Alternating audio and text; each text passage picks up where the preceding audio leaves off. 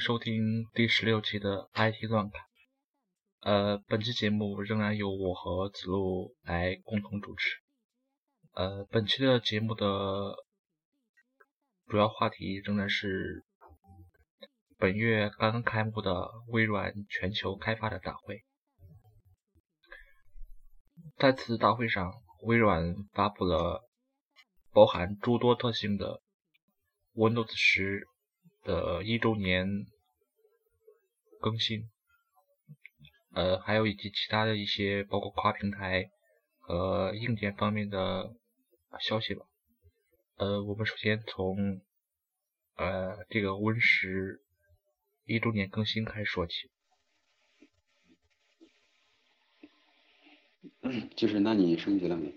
呃，因为我的电脑是作为主力机来使用的，所以我并没有升级最新版的预览版的 Win 十。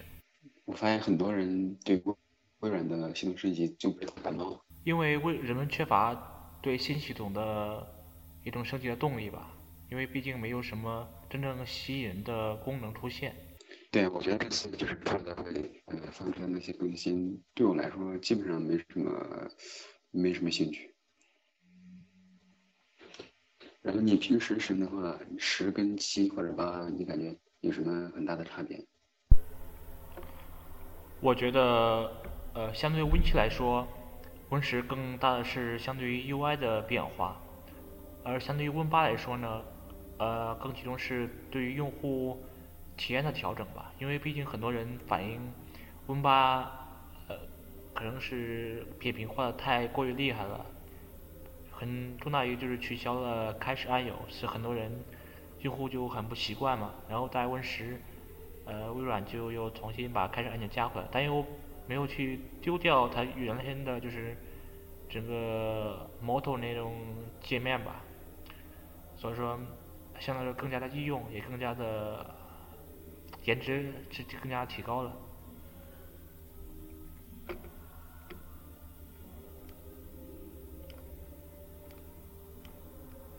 平时可能感觉就是视觉 UI 上就是比较轻了一点，其他的倒没什么呃没什么大的感觉。嗯，就是，嗯，Win 八好像不是很稳定，微软还没，微软升级好像是，基本上就是升一次，然后这次升的就是一遍较好，然后再升一次，次是长衰，然后再升是较好，再升长衰，好像是按这个规律来的。Win 十的普及率还升级率还是很高的，好像最大的因素就是免费吧。对，有时候它自动给你下载，或者是自动就是要你要不要安装什么？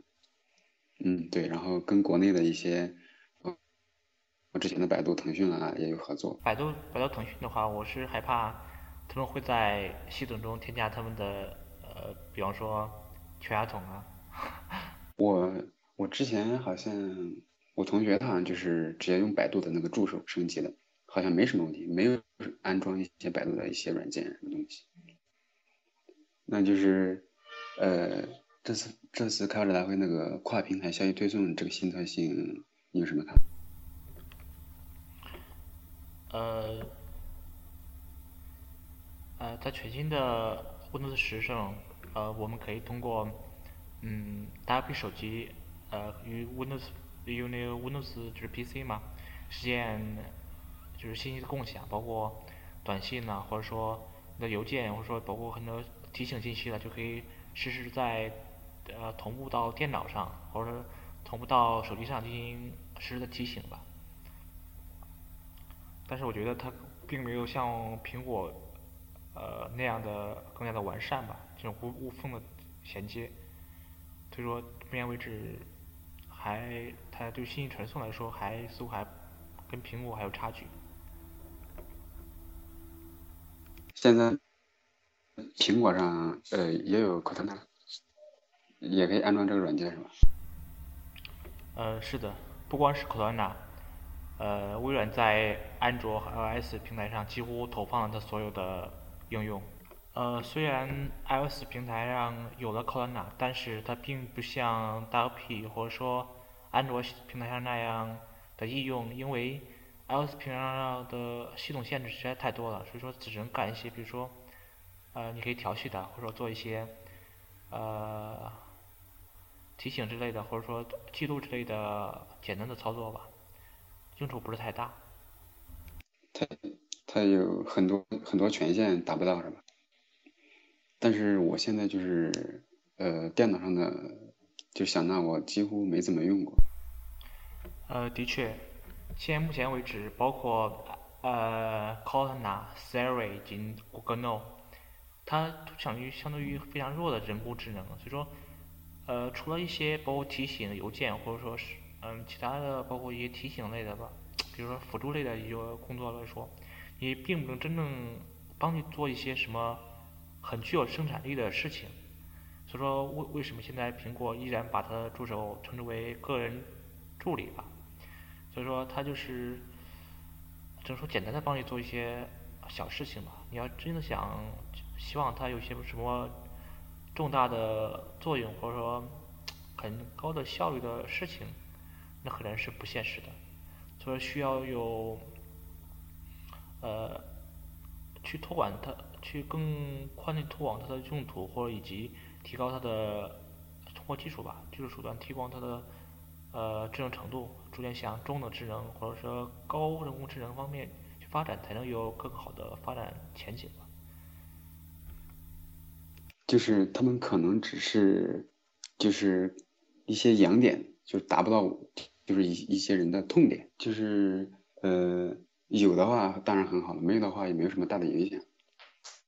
目前的话，反正我感觉就是没什么用。但是你说这什么可以就是。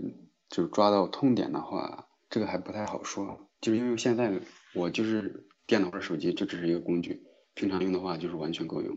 至于一些这些助手的要就是要为我做什么事，这些东西我现在还没有一些明确的概念。就是没有他们，我完全也可以。呃，所以说呀，呃，现在就这种个人助理来说，谈什么生产力，或者说有大有什么大的作用来说，完全是不现实的。所以说。我们只能更期待它的在未来有一些更好的发展。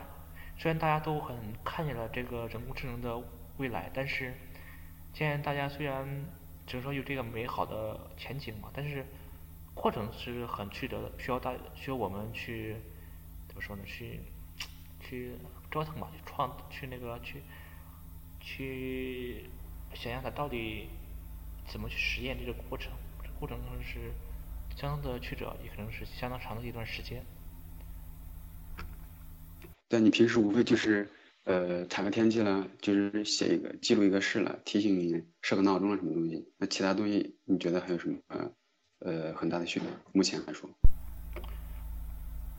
就我目前来看，的确是没什么的。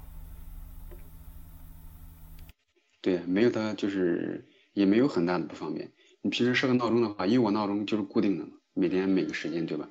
可能偶尔会添加一个临时的闹钟，但这种情况对对我来说很少，对吧？然后其他的，比如说问一下天气了，这什么东西了，手机可能就是首页都会有啊，就是打开首页就看到了嘛。所以说这东西目前来说，感觉没什么大的用处。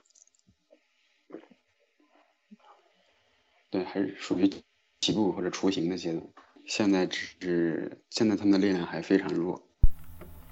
呃，你知道有一部就是关于人工智能的电影，呃，叫做《Hair》，就是他，你旁那个他。这部电影好像比较有名，就是说的一个一个主人公爱上了一个，呃，就是类似于 Siri 这种人工智能的助手吧，然后就对他的生活，包括的爱情，包括生活带来一些很，带一些变巨大变化吧，也是探讨了人与。人与人工智能之间的伦理道德的问题吧。Hair，呃呃，这个没看过。对，但是我现在感觉手机上的这些助手，呃，跟人工智能可能还是非常低级的一些可能智能。我看就是谷歌闹的好像不错，你不是有一个谷歌计时吗？谷。可能在中，在国内的话，它的优势可能不是太明显，但是在国外好像它的优势非常好。它我感觉就是就目前来说，就是真正的人工智能是不需要你主动就去让它干嘛干嘛，而是它就是在它在你需要干某件实事的时候，它会主动提醒你或者怎么样为你安排好，而不是你去呃让它怎么怎么。好像谷歌 Now 就是据据说还是评价还是不错的，在就是国外的一些人使用的话，因为它就是你之前就是买了什么机票啦，然后就是各种行程啦，它会在某个特定的时间，然后用合适的方式来提醒你去该干嘛干嘛，怎么怎么样，然后会根据你之前的一些浏览的一些东西，自动推送一些卡片呢，有关的新闻呢，有关的什么东西来推送给你，我感觉这样挺好的。嗯，你说的这些好像 Cortana 以及 Siri 也都实现，或者部分可以实现。所以说我这种觉得这种人工智能，呃，都是相差不大的，可以说是功能几乎相似，只能说个别差异。Siri Siri 现在还没有还没有就是这些主动推送的这些功能吧？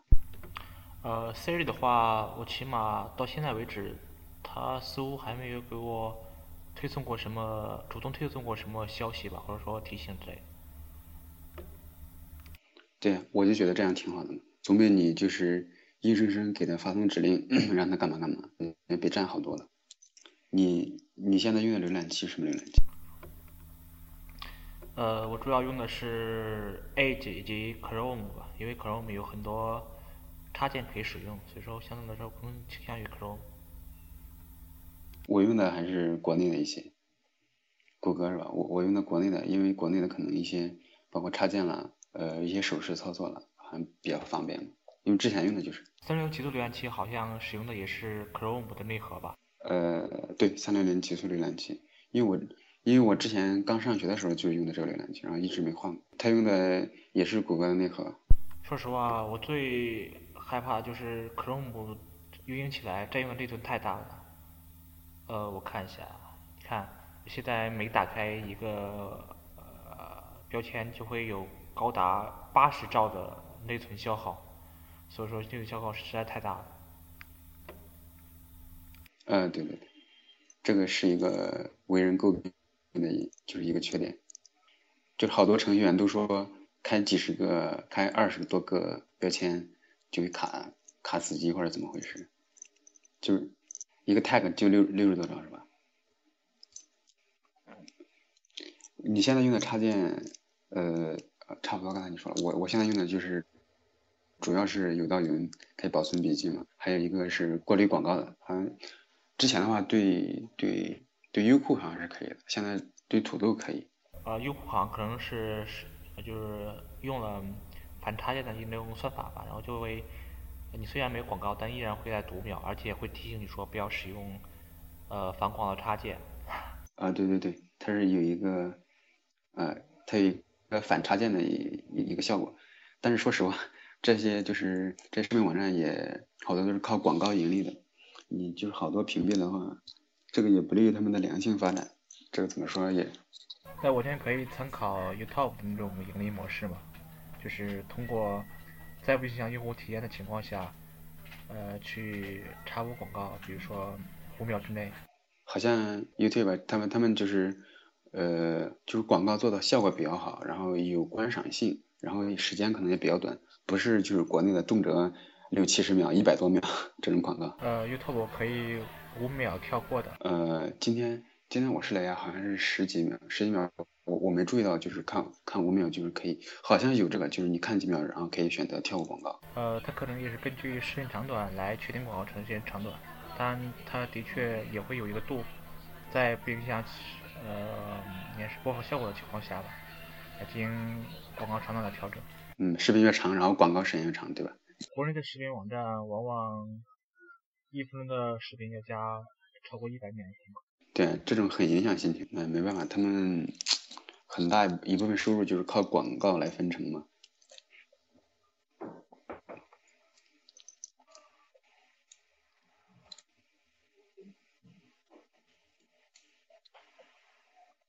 嗯。呃，我们进行下一个话题吧，就是，呃，这次呃军呃开发的大会吧是，嗯，可以将宣布就是可以将 Win32 应用转化为呃就是微软商店应用，就可以打包进商店了。呃，就是现在你平常就微软商店，你有没有用里面的一些软件？呃，我安装了一些，毕竟这种软件它没有像那种 ESE 会产生呃，比如给你附带全家桶，或者去给你呃送俩软件之类的事情是发生是吧？它就是比较纯净是吧？全家桶。装一个装一个软件，它会静默安装。好，就是说到这个，就是我前段时间，呃，就是下了一个小的软件，就是别人推荐的，好像别人推荐的那个链接可能是被改了或者怎么回事。我下了个软件之后，就就四 K，就四兆。然后我点击是个 EXE 文件，我点击之后我没管它，然后过了几秒钟，我一看，他在疯狂的下载软件，疯狂的安装，一下子装了几十个，我当时停也停不下来，就是搞了几分钟之后，我我把电脑就是重启了。就是然后一个一个把它卸载注注册表，就是清理一下。那这是我用这么多年电脑第一次，但是看着看着你就看着你电脑，然后你就动不了，它自己一直在安装软件。所以说这就是全，我现在终于知道为什么人对对那些全家桶深深恶痛绝了，真是真是太扯淡了。所以说巨婴是想通过嗯把 Win31 改装成商业的呃就是。商店软件的模式吧，来进一步，嗯，对整个 Windows 市场进行加加强控制吧。哎，这这个这个我感觉还是比较难的，就跟就跟谷歌对安卓一样，对安卓的控制一样，规规范化你肯定会损害很多软件上的利益。改变肯定要就是什么损害一部分利益嘛，所以说微软既然要。去达到这一步目的，必然是要进行改变的。嗯嗯，对，就是你发你发你发现没有？就是咱们说的是在，可能是在中国的情况，但是国外对对对这些版权呢，然后这些东西都比较重视。但是在中国，咱们用的很多人绝大部分用的都是免费软件，或者是盗版的，或者是修改版的软件，所以说可能 情况不太一样。微微软商店的软件，我我一次都没用过，我我之前下载过，然后。然后装了之后，立马就是下载了。微软现在的 Win3E 以及呃商店应用吧，完全就是两套系统。这个情况可能是从 Windows 8就开始了。在商店一套应用，在就是普通的 Win32 也是一套应用，所以造成用户就是很大的迷惑感。对呀，对呀，你说，你说我装一个。呃，比如说 QQ 吧，EXE 的 QQ 我用的很好啊，功能也比较多吧。虽然我平时不怎么用，但是让你又让我在你的商店里下载一个 QQ，就看着就很别扭，用户体验体验体验上来说就非常不好。对呀，他们只是以可能最最基最最基础的那些功能，嗯，可能给你了，其他的基其他的没有，你说有什么用？微软之所以会推，就是把 Win32 应用都转换成。商业应用的目的还是为了所谓它的 One Windows 就是计划吧，就是所有平台使用同一套软件，然后无缝切换，然后所有平台都是真正用这一套东西，然后开发者也可以方便的去开发所有平台嘛，就去开发一个软件，然后再通过适配不同的 UI 来适配整个平台。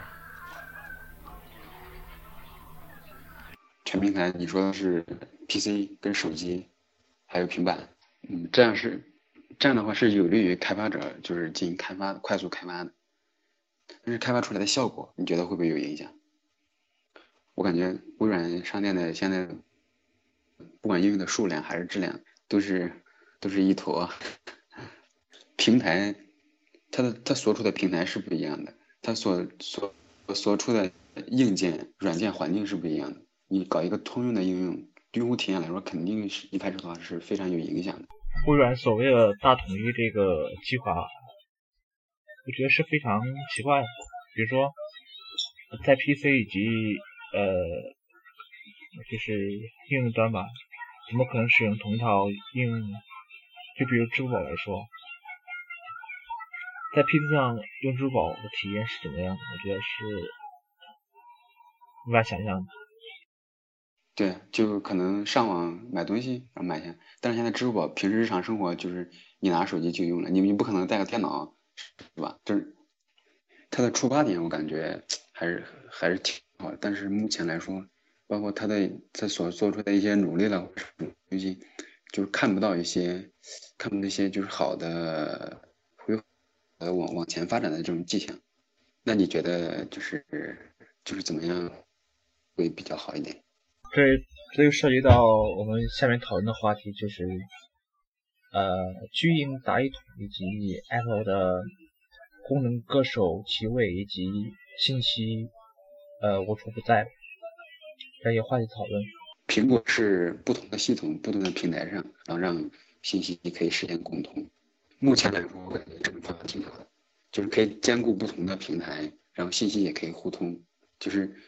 每个平台、每个系统都能发挥自己的特长，然后他们之间也有互通，又不影响就用户体验。嗯，嗯，嗯，对。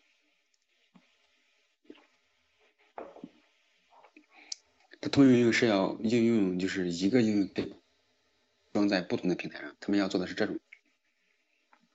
对他们可能目前。来说，开发者对这方面是支持的还是怎么？据我所知的，呃，目前为止，包括以前希望做 Windows 开发的，包括也在全面的也一直在讨论。到目前为止，中国可以来说没有一个呃专职的来做 Windows 和开发的，可以说几乎是全是在兼职做。前几天我也知道一个人。说找一个 Windows 开发的实习吧，竟然也好像也没有找到。开发者逃离，包括包括你一年前的支付表事件，然后今年的腾讯团队，对吧？这个微软自己自己不发力，他没他没有把力发到点子上。呃，我从来没有认为巨鹰把 Windows Phone 作为一个它的主要项目来做，它只是作为它的。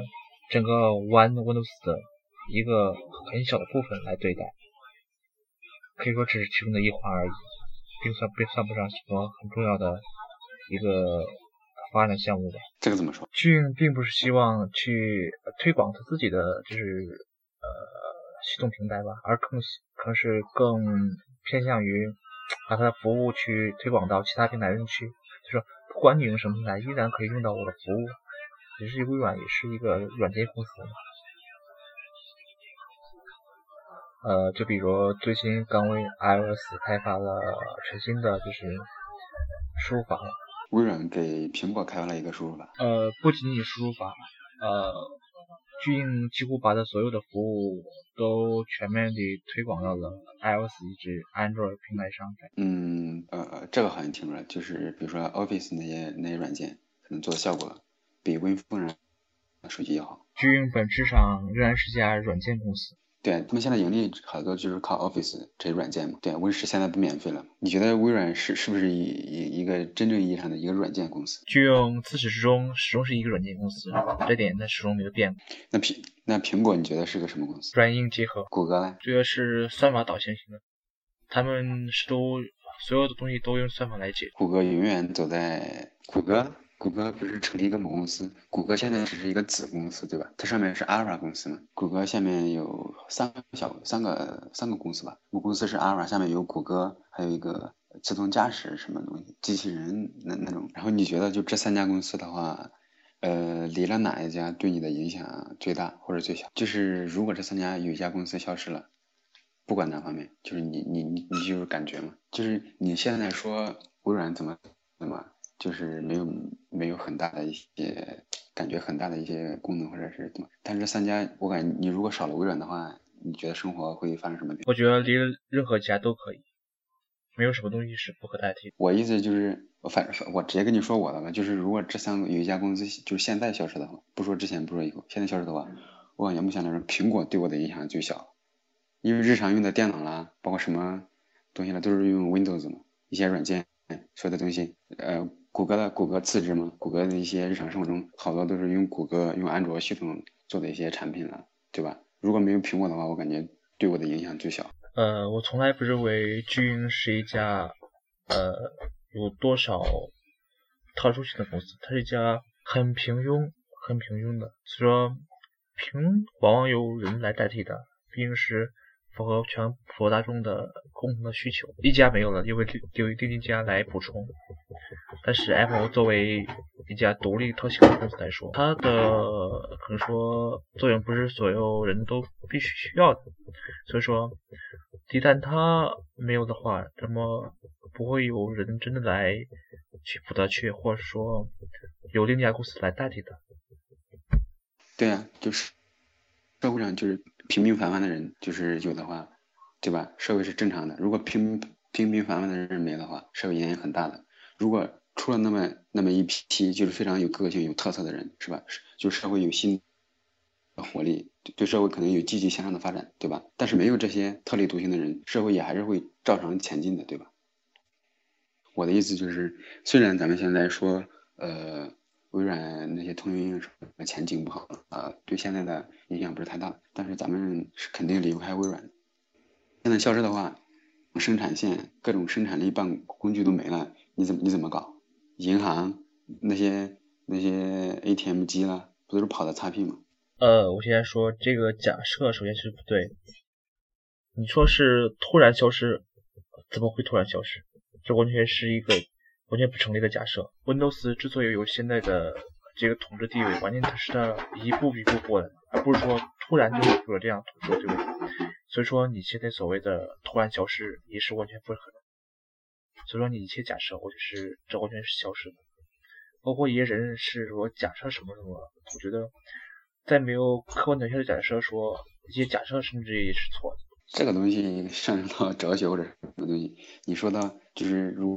当初没有微软，现在就怎么怎么，可能有可能是，如果当初没有微软，现在都不可能有 ATM 机或者什么，那么人们会以以另一种方式，就是来进行日常的一些生活了，或者是办公了这些东西。它可能不是现在的这种形态，对吧？对呀。但是如果一开始就没有苹果，跟一开始就没微软，哪个影响大？我我我知道你一直有一种观点，就是呃，微软是很平的，如果没有微软，会有另一家微软来替代，就是来造成现在的这这些。这些这些局面或者什么东西，它是平凡，但是它就是离不开这种公司，对，所以说，呃，这个就不说，反正我是对微软不是很关注，但是仔细想又离不开微软，哎，所以说，嗯，你说骂他也是爱他，对吧？也是不想让他再这样走下去，对，可能就就就是同你说的，他可能太庞大了，你让他改革，他可能是呃，可能改一点会就是牵扯到很多方面，所以说不好改革嘛。所以说，他现在现在可能在不断的摸索，或者是怎么往前走嘛。他技术很牛，但是这个社会的发展可能不仅仅是技术，还有其他的就是综合的复杂的一些。的确，微软缺乏的并不是技术这些，而更多是包括公司战略上以及综合的统筹方面的考虑吧，也有更好的规划。好吧，呃，这次就到这里，我们下期再见。嗯，再见。